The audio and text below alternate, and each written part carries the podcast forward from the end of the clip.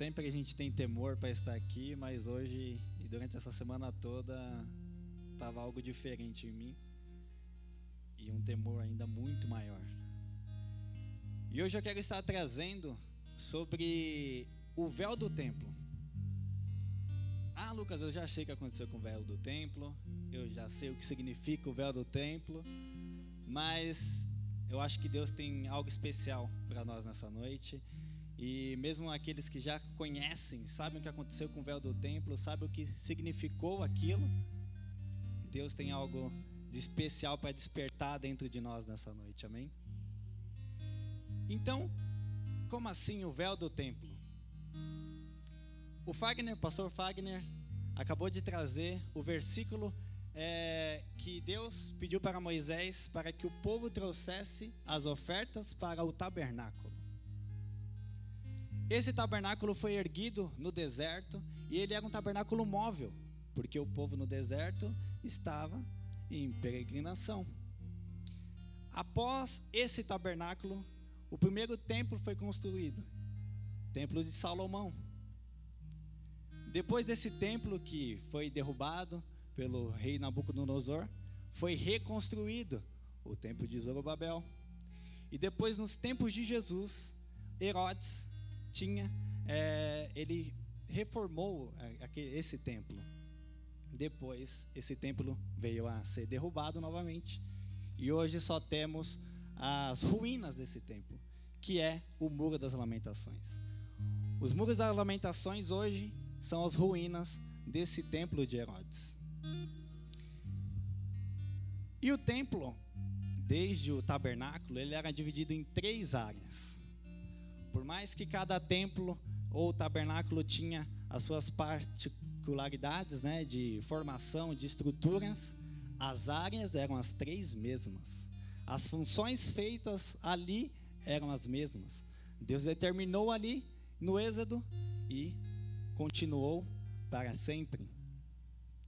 Então, para a gente entender aqui, eu estava até aqui é, no momento de louvor, falei: nossa, a nossa igreja está parecida com o templo, porque ela está dividida em duas áreas, mas eu vou usar essa terceira área aqui para explicar visualmente como que era o formato do templo. Então, a primeira área do templo era o átrio, o pátio. Era um lugar aberto. E aquele lugar lá agora está aberto, está sem telha. Ali era o único lugar que todo o povo poderia entrar. Ali eram feitos sacrifícios. Ali eram feitos é, os sacrifícios que o povo fazia perante a Deus. A segunda parte do templo era o santo lugar. E visualmente vamos imaginar que é onde estamos agora. Era já um lugar dentro, um lugar fechado. Só que nesse lugar não mais todo o povo poderia entrar, apenas os sacerdotes, apenas aqueles que eram separados para isso. Nenhuma outra pessoa poderia entrar naquele lugar, nenhuma outra pessoa poderia pisar ali dentro, apenas os sacerdotes. E por último, tínhamos a última parte. Visualmente na planta, seria algo reto aqui, mas eu vou usar essa sala como exemplo. Ali seria o Santíssimo Lugar. Ali dentro tinha a Arca da Aliança. A Arca da Aliança representava a presença de Deus. E agora eu cheguei aonde eu queria. O que separava o santo lugar do Santíssimo Lugar era um véu. Um véu que começava do teto e ia até um, o chão. Um véu de espessura muito larga, um véu muito pesado, separava esses lugares. Quem poderia entrar no Santíssimo Lugar? Apenas o sumo sacerdote. E ele poderia entrar a qualquer momento que desse na telha dele? Não. Apenas uma vez no ano. Na época de ele oferecer o sacrifício em prol do pecado do povo. E se ele entrasse naquele lugar sem ter se consagrado direito, ele nem voltava. Ali dentro mesmo, ele, ele virava pó, ele queimava, ele era consumido pela poderosa presença de Deus que estava ali. Pamela, coloca lá em Êxodo 26, versículo 31. Porque hoje eu quero falar sobre esse véu. Há tantas coisas no tabernáculo que falam muito conosco, mas hoje eu quero falar, falar especificamente do véu. Então Deus ordenou: faça um véu de linho fino, trançado, e de fios de tecido azul, roxo e vermelho. Parêntese. O pastor Fagner usou o versículo. E esses materiais Deus pediu para o povo dar de oferta ali. E mande bordar neles querubins. Pendure-o com ganchos de ouro em quatro colunas de madeira de acácia revestidas de ouro e fincadas em quatro bases de prata. Pendure o véu pelos colchetes e coloque atrás do véu a arca da aliança. O véu separará o lugar santo do lugar santíssimo. Coloque a tampa sobre a arca da aliança no lugar santíssimo. Até aqui. Então, queridos, naquela época, o povo não tinha contato com a presença de Deus.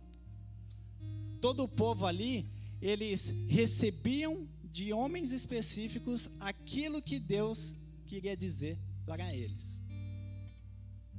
Talvez até por conta disso eu imagino, isso eu que imagino, que era difícil do povo se desviar, porque eles não conseguiam ver a Deus e o povo precisava ver, e aí se perdiam em idolatrias, porque viam as outras imagens e queriam adorar as outras imagens. Mas esse não era o plano inicial de Deus. Manter todo o povo separado dele. Quando nós lemos lá no Jardim do Éden, Adão se encontrava com Deus na viração do dia, todas as tardes, e conversava com Deus. Deus não queria essa separação entre ele e os homens. Desde o princípio, ele nos criou para estar em constante comunhão com a sua presença. Desde o princípio, Ele nos criou para estar em constante contato conosco. E aí, o pecado acabou atrapalhando um pouco ou muito esse plano de Deus. E durante muitos e muitos e muitos anos era assim que funcionava. Apenas um homem podia entrar no Santíssimo Lugar. Apenas alguns homens podiam estar no Santo Lugar.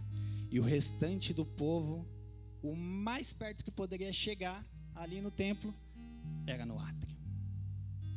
E eu imagino que devia ser difícil o povo não poder ter contato com Deus. Porque no coração de Deus, ele, e também é difícil para Deus, porque no coração dele ele queria estar em o quê? Em constante comunhão conosco. Mas o pecado bloqueava isso. E por mais que todos os anos o sumo sacerdote entrasse lá no Santíssimo Lugar e oferecesse o sacrifício em prol do, de, do perdão do pecado do povo, isso não era suficiente. Porque precisava do cordeiro perfeito, precisava de um sacrifício que selasse aquilo que, de uma vez por todas, liberasse o perdão para todo o povo.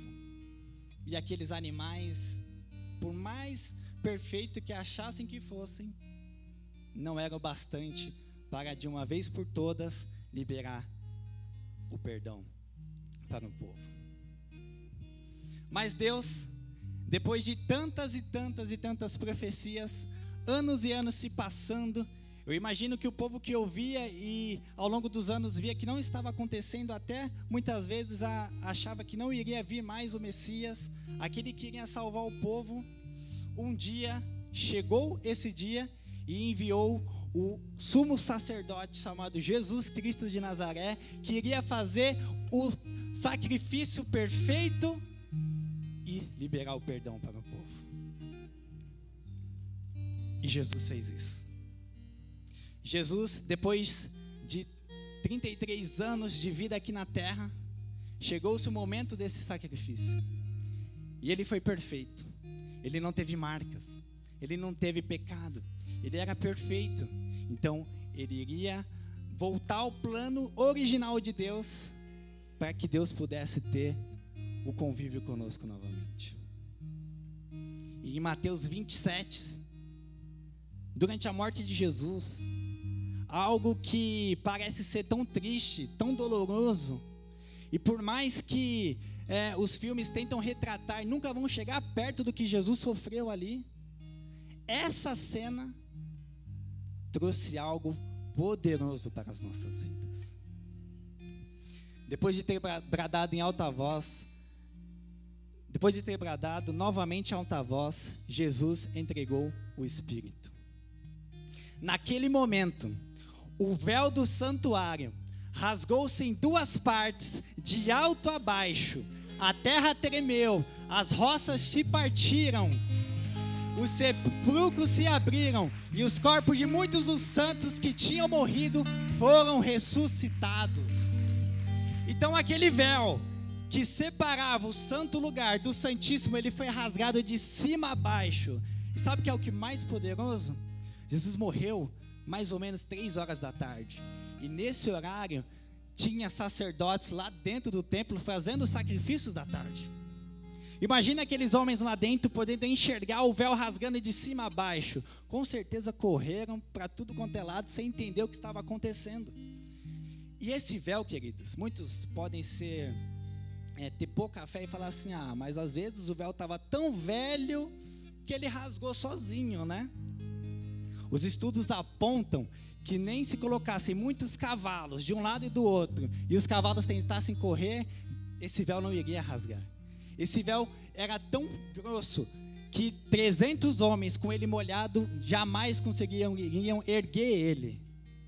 Isso mostra que não foram mãos humanas que rasgaram aquele véu, mas foi a própria mão de Deus, na morte de Jesus Cristo de Nazaré, mostrando que o plano original voltou. Eu estou rasgando esse véu. Não vai haver mais separação entre nós. Não vai haver mais separação entre nós. Vocês vão poder entrar na minha presença novamente. Não vai precisar ser o sacerdote ou o sumo sacerdote ou apenas pessoas específicas, mas através do sangue do meu filho vertido naquela cruz cada um de vocês que creem poderão entrar na minha presença.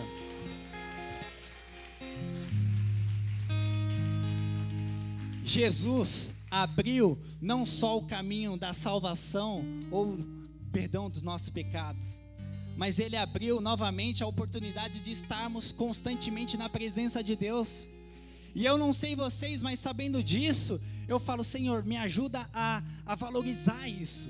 Porque muitas vezes nós esquecemos que é só abrirmos o nosso coração e que nós vamos poder entrar no Santo dos Santos. Que não vai precisar mais ser o sumo sacerdote, que não vai mais precisar ser alguém específico, mas se eu rasgar o meu coração, eu vou poder estar todos os dias no Santo dos Santos. E sabe por que Deus quer que estejamos todos os dias no Santo dos Santos? Porque é no Santo dos Santos que ele vai arrancar aquilo que não é dele e implantar aquilo que é dele. É no Santo dos Santos que ele vai tirar todas as nossas imperfeições e ir aperfeiçoando a gente dia após dia. É no Santo dos Santos que nós vamos perceber o quão pequenininhos somos e o quão grande Ele é. E o nosso coração vai desejar para buscar isso, transformação pela presença dEle. Jesus Cristo não trouxe só a libertação dos nossos pecados, mas ele nos aproximou novamente de Deus. E lá em Hebreus 10, versículo 19, o autor de Hebreus, ele traz um, um, uma revelação muito forte para o povo. E ele diz assim, ó: "Portanto, irmãos, temos plena confiança para entrar no santíssimo lugar pelo sangue de Jesus." Por um novo e vivo caminho que ele abriu por meio do véu, isto seu corpo. Pois temos, pois, um grande sacerdote sobre a casa de Deus.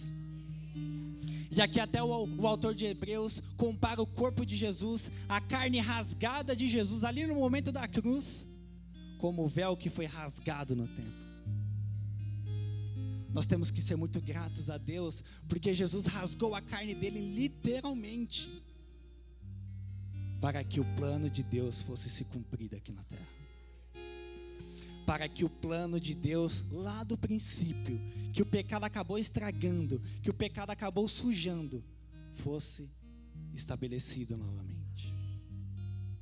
E eu não sei vocês, mas eu acho que nós temos que desejar nos encontrar com Deus constantemente. Eu não sei se vocês sabem, mas se não souberem, eu vou avisar agora. Nós fazemos parte de uma igreja apostólica profética. Aqui nós não seguimos dogmas ou religiosidade, nós seguimos o que o Espírito manda.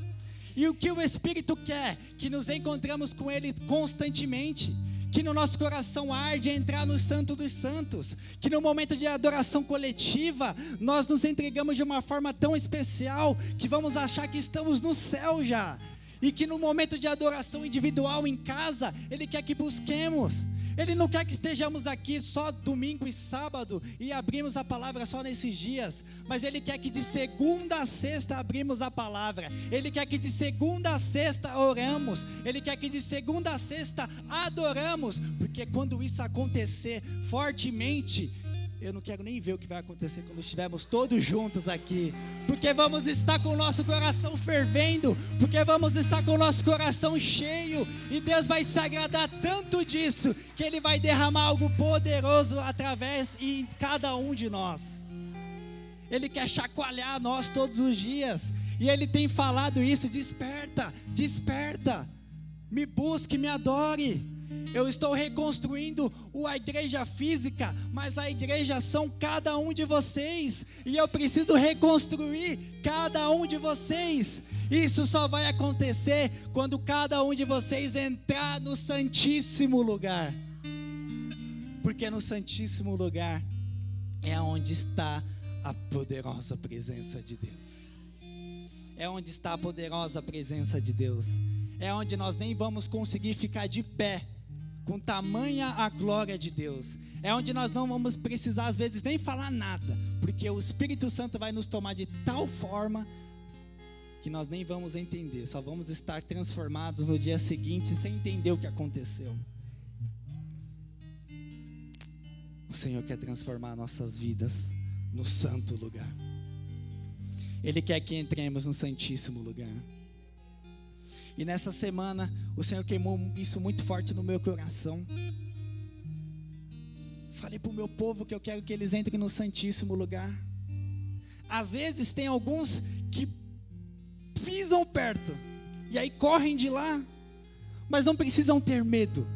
Entrem, deixem eu transformar, deixem eu restaurar, deixem eu arrancar tudo aquilo que às vezes gera esse medo. Nós temos que ter temor da presença de Deus, mas nós não precisamos mais ter medo, porque o sacrifício vivo e santo já foi vertido naquela cruz e rasgou o véu. Como foi falado no Trocando Ideia essa semana, quem tinha medo era o sumo sacerdote, porque ele não teve Jesus para dar o, o perdão total a ele. Então, se ele entrasse com uma pontinha só de sujeira, ele morria lá dentro. Olha o privilégio que nós temos. Por mais tortos que estejamos, Jesus quer é ir nos limpando na presença dEle. Porque o véu foi rasgado. Porque o véu foi rasgado. Querido, abre o seu coração nesse momento e comece a agradecer o Senhor, porque o véu foi rasgado. O véu foi rasgado. Nós não precisamos mais do sumo sacerdote, só ele entrar na presença de Deus. Cada um de nós devemos entrar na presença de Deus, porque Ele quer usar cada um de nós, e Ele só vai nos preparar para isso quando estivermos todos os dias no Santíssimo Lugar. Ah, Espírito Santo de Deus, nós queremos que o véu foi rasgado, nós sabemos que o véu foi rasgado e que através disso, agora, hoje, nós podemos estar aqui orando, abrindo o nosso coração diante da Sua presença, abrindo o nosso coração das nossas casas, abrindo nossos corações dos nossos carros, abrindo os nossos corações, independente do lugar que estejamos, e que o Senhor vai fazer a obra em nós, e que o Senhor vai transformar o interior de cada um de nós. Ah, Pai, nós sabemos que o projeto ID é formado por cada um de nós, cada um que está aqui, cada um que está assistindo nas casas, e que o Senhor quer transformar o nosso interior, e que o Senhor vai fazer isso quando entrarmos no Santíssimo Lugar, Pai. Espírito Santo, tira o medo do nosso ser de entrar no Santíssimo Lugar. Tire o medo do nosso ser de entrar diante da Sua presença, mas que venhamos a rasgar os nossos corações e não apenas as nossas vestes. Que não venhamos, Pai, apenas fazer coisas, Senhor, é, através da nossa, do nosso próprio entendimento, mas fazer coisas através do Teu Espírito Santo. Ah, Espírito Santo de Deus, tire de nós toda religiosidade, Pai. A Sua palavra fala, fala que aquela igreja, Pai, ficou morna, e que antes eles tivessem ficado frios, porque morno o Senhor estava pronto, Pai, para vomitar. Por isso, não deixe que estejamos mornos, Pai. Não deixes que esfriemos, Pai. Mas queime o teu fogo em nosso coração. Nos aqueça, Pai. Nos transforme. Nos faça viver o verdadeiro Evangelho. Nos faça viver, Pai, te buscando. Nos faça viver, Pai, sem a religiosidade. Sermos ser, Pai, prisioneiros da religiosidade. Mas nos faça, Jesus. Nos faça viver a totalidade que o Senhor quer que vivamos, Pai amado. Em nome de Jesus, Pai.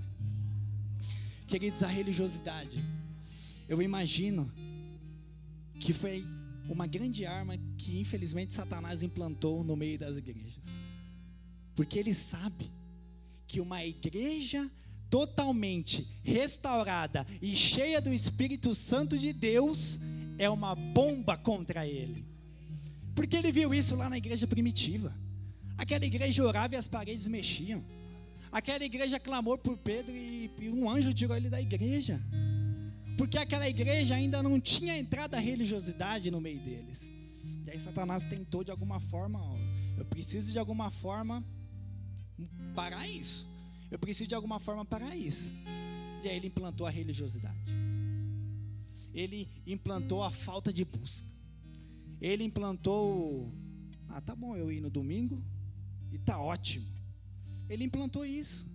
Ah, nada a ver orar em casa, né, meu? Não precisa não. O, apóstolo Olivetti é um homem cheio de Deus e é. Ele ora por mim e tudo acontece. Não precisa eu buscar na minha casa.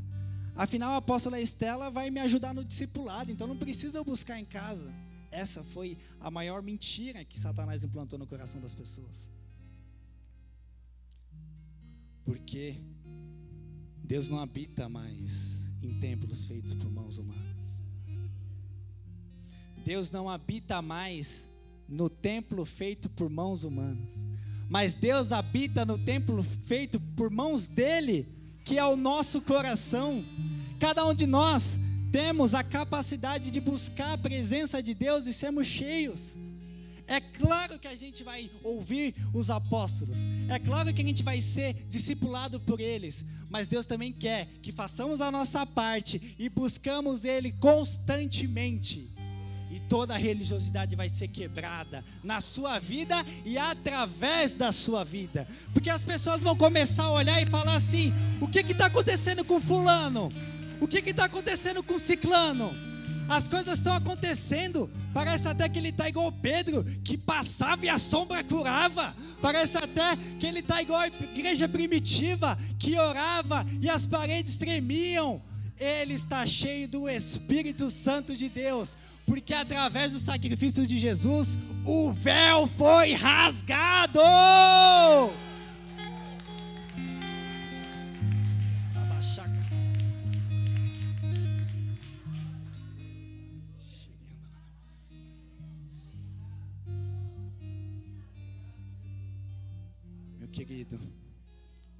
Abre seu coração na presença de Deus.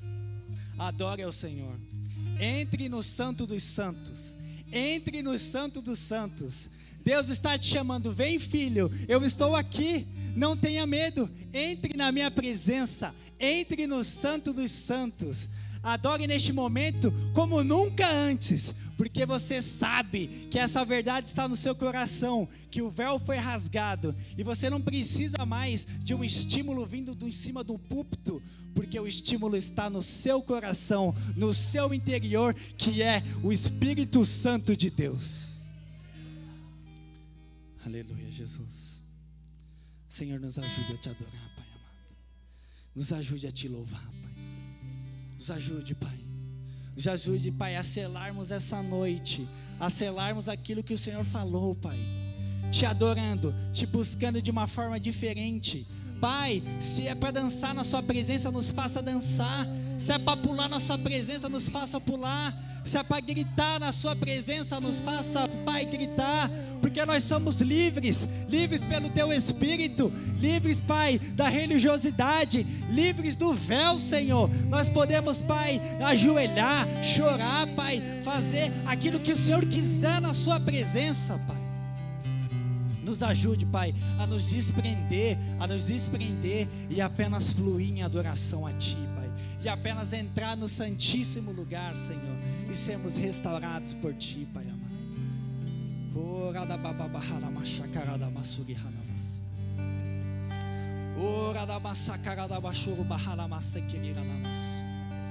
Se você ora em espírito, ore neste momento. Se você porventura não ore, Clame ao Senhor, porque se for da vontade dEle, vai ser derramado isso na sua vida nessa noite.